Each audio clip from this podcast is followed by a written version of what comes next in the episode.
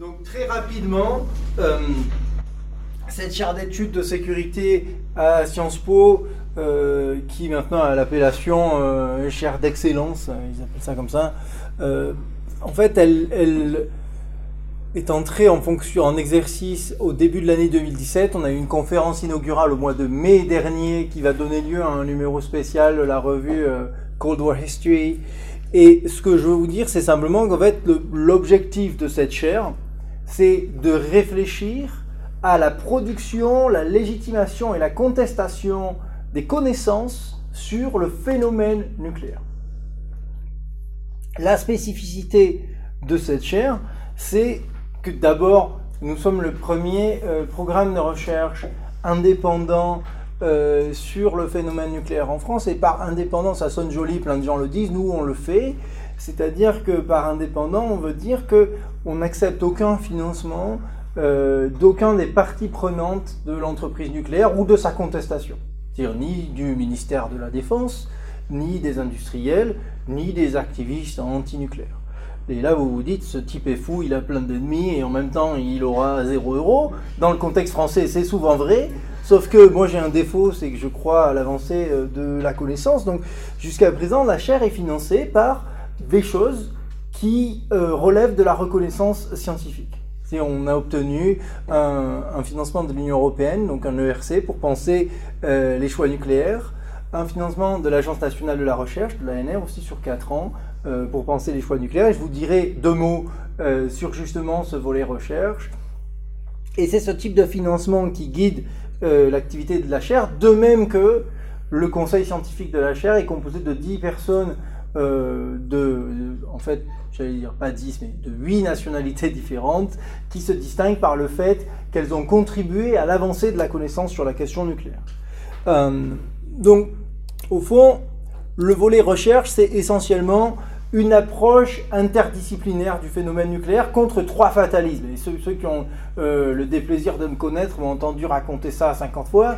Les trois fatalismes, c'est d'abord l'idée que le nucléaire est inconnaissable qu'au fond, euh, si on essaye d'être chercheur indépendant comme nous on essaye de le faire, bah, c'est pas la peine. On n'a qu'à parler d'autre chose parce que c'est une histoire de gens qui doivent être à l'intérieur euh, de l'état de sécurité nationale ou d'une barrière de secret particulière.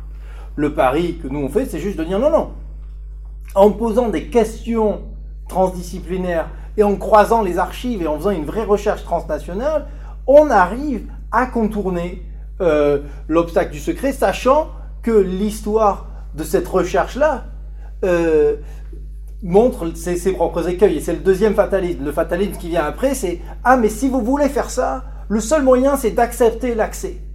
Et en fait, de demander l'accès à ceux qui l'ont déjà, et donc d'accepter leur cadre intellectuel à eux et ceux qui vont bien vouloir vous donner. Or, on sait depuis les travaux sur euh, euh, le, conseil le comité de conseil au président américain qu'en fait, accepter l'accès dans ces termes-là, euh, on sait ce qu'on perd, mais on ne sait pas ce qu'on gagne. C'est-à-dire, effectivement, on, réduit considérablement le champ d'investigation, on sera incapable de vérifier un certain nombre de choses, et donc on a, on a pris le pari de refuser ça. C'est donc on va non plus pas euh, demander de clearance de quelque sorte que ce soit, et on va justement maintenir un questionnement indépendant à partir d'archives croisées.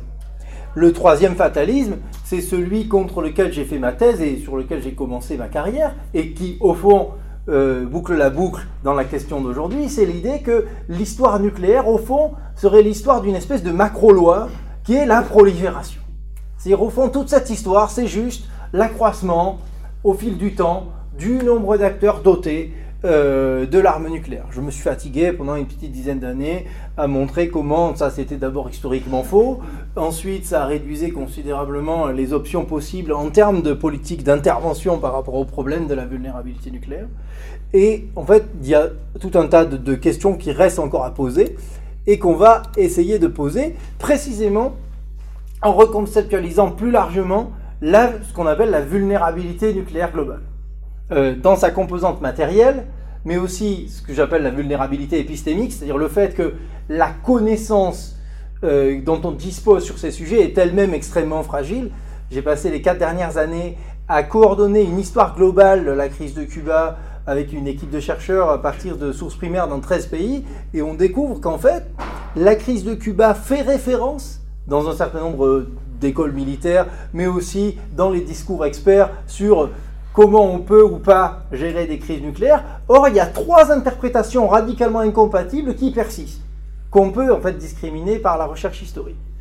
Euh, donc ça, c'est le genre de choses euh, qu'on fait. Et au fond, dans le cadre euh, de l'ERC, c'est-à-dire des cinq années qui vont venir, ce qu'on essaye de faire, c'est de repenser les choix nucléaires comme des, des paris sur l'avenir, des paris sur un avenir à très long terme. Et ça, évidemment, c'est pertinent pour la France, mais bien au-delà, puisque la question de la modernisation se pose à tous les États euh, dotés d'armes nucléaires. Donc, quand je dis euh, des choix euh, comme Paris sur l'avenir, je pense à quatre choses, et je vous dis juste ça, et ensuite j'en viens plus directement à ce qui nous occupe aujourd'hui. Ces choix, contrairement à l'idée qu'au fond, bah, c'est un choix simple, c'est-à-dire les armes nucléaires sont juste des moyens au service d'une fin prédéterminée, on peut établir par la recherche historique que c'est pas comme ça que ça se passe. Euh, pour toute une série de raisons.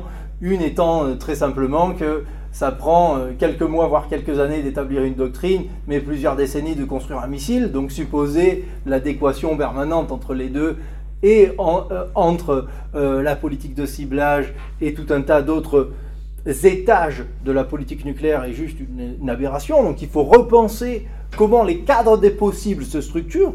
Et ils se structurent en tout cas c'est ce qu'on avance dans le programme de recherche en cours, de quatre façons. La première façon, c'est à travers la mission des institutions qui autorisent le savoir nucléaire. Et là, il faut que je réapprenne l'orthographe, je prie de m'excuser pour la faute de frappe. Le deuxième élément, c'est les leçons du passé. Je vous parlais de la crise de Cuba. C'est-à-dire le champ des possibles aujourd'hui dépend toujours de ce qu'on croit ou de ce qu'on dit que le passé nous a appris sur ce qui fonctionne, ce qui ne fonctionne pas, ce qui est souhaitable, ce qui est possible, ce qui ne l'est pas. Et là, on pense encore une fois aux quelques rares précédents dans le cas nucléaire. On va parler de quoi? On va parler d'Hiroshima, on va parler des essais, on va parler de quelques crises, on va parler peut-être de succès de certaines diplomaties nucléaires en termes de non-prolifération, on verra euh, plus tard. Le troisième élément, c'est les catégories utilisées pour penser le problème. Parce que ce qui distingue le nucléaire d'un certain nombre d'autres objets, c'est précisément une séparation stricte, solide et durable entre l'expert et le profane. Et donc, un des, un des critères distinctifs de l'expert du nucléaire, c'est la maîtrise d'un langage particulier. Et ces catégories-là, je pense au paradoxe entre la stabilité et l'instabilité, à la notion de stabilité dans les crises, de course aux armements, tout, ce type de notions spécifiques qui nous permettent de penser le problème nucléaire, ce qui est intéressant, c'est que la plupart de ces notions sont mises en forme internationalement dans les 20 premières années de l'âge nucléaire. À partir de 1965, à l'exception de la notion d'hiver nucléaire, on ne crée plus de notions fondamentales de ce vocabulaire-là, on ajoute des adjectifs on va parler de cross-domain deterrence ou, de dissuasion de ça à ça.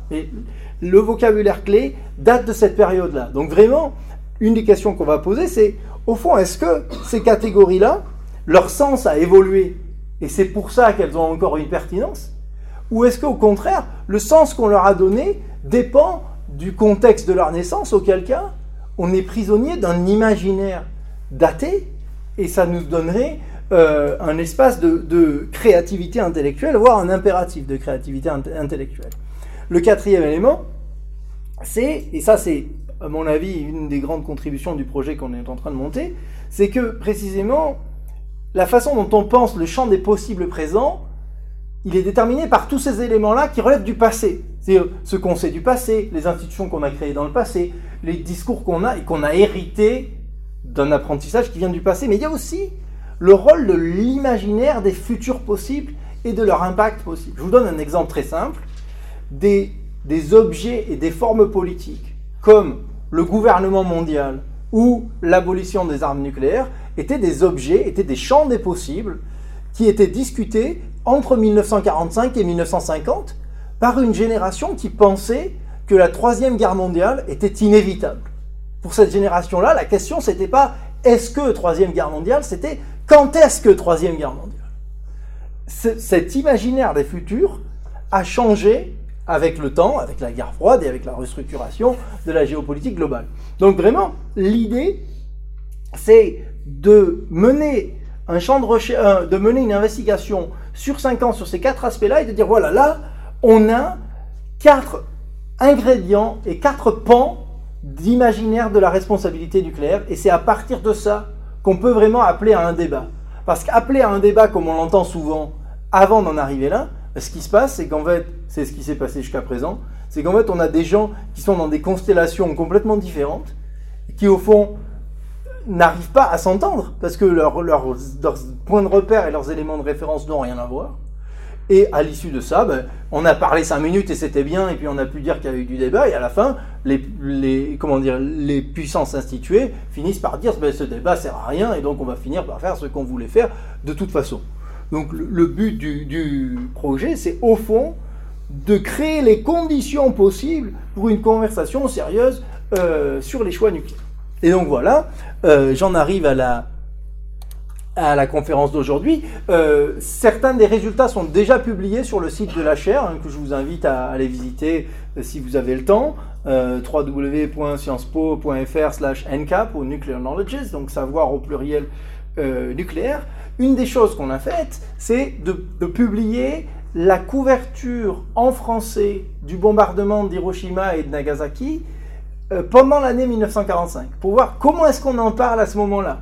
Et est-ce que cette compréhension-là de l'événement, est-ce qu'elle change et est-ce qu'elle a un rôle dans la conversation des scientifiques et des hommes politiques sur les choix euh, liés à ça? Euh, avec mon postdoc Gray, on part au Texas à la fin de la semaine euh, pour aller regarder les archives personnelles de Bob Purifoy, qui était euh, l'ingénieur de sûreté nucléaire du laboratoire Sandy de 1952 à sa retraite en 1991. Et l'idée, c'est vraiment de rendre public un certain nombre de documents qui sont décisifs au cadrage, si vous voulez, des choix nucléaires.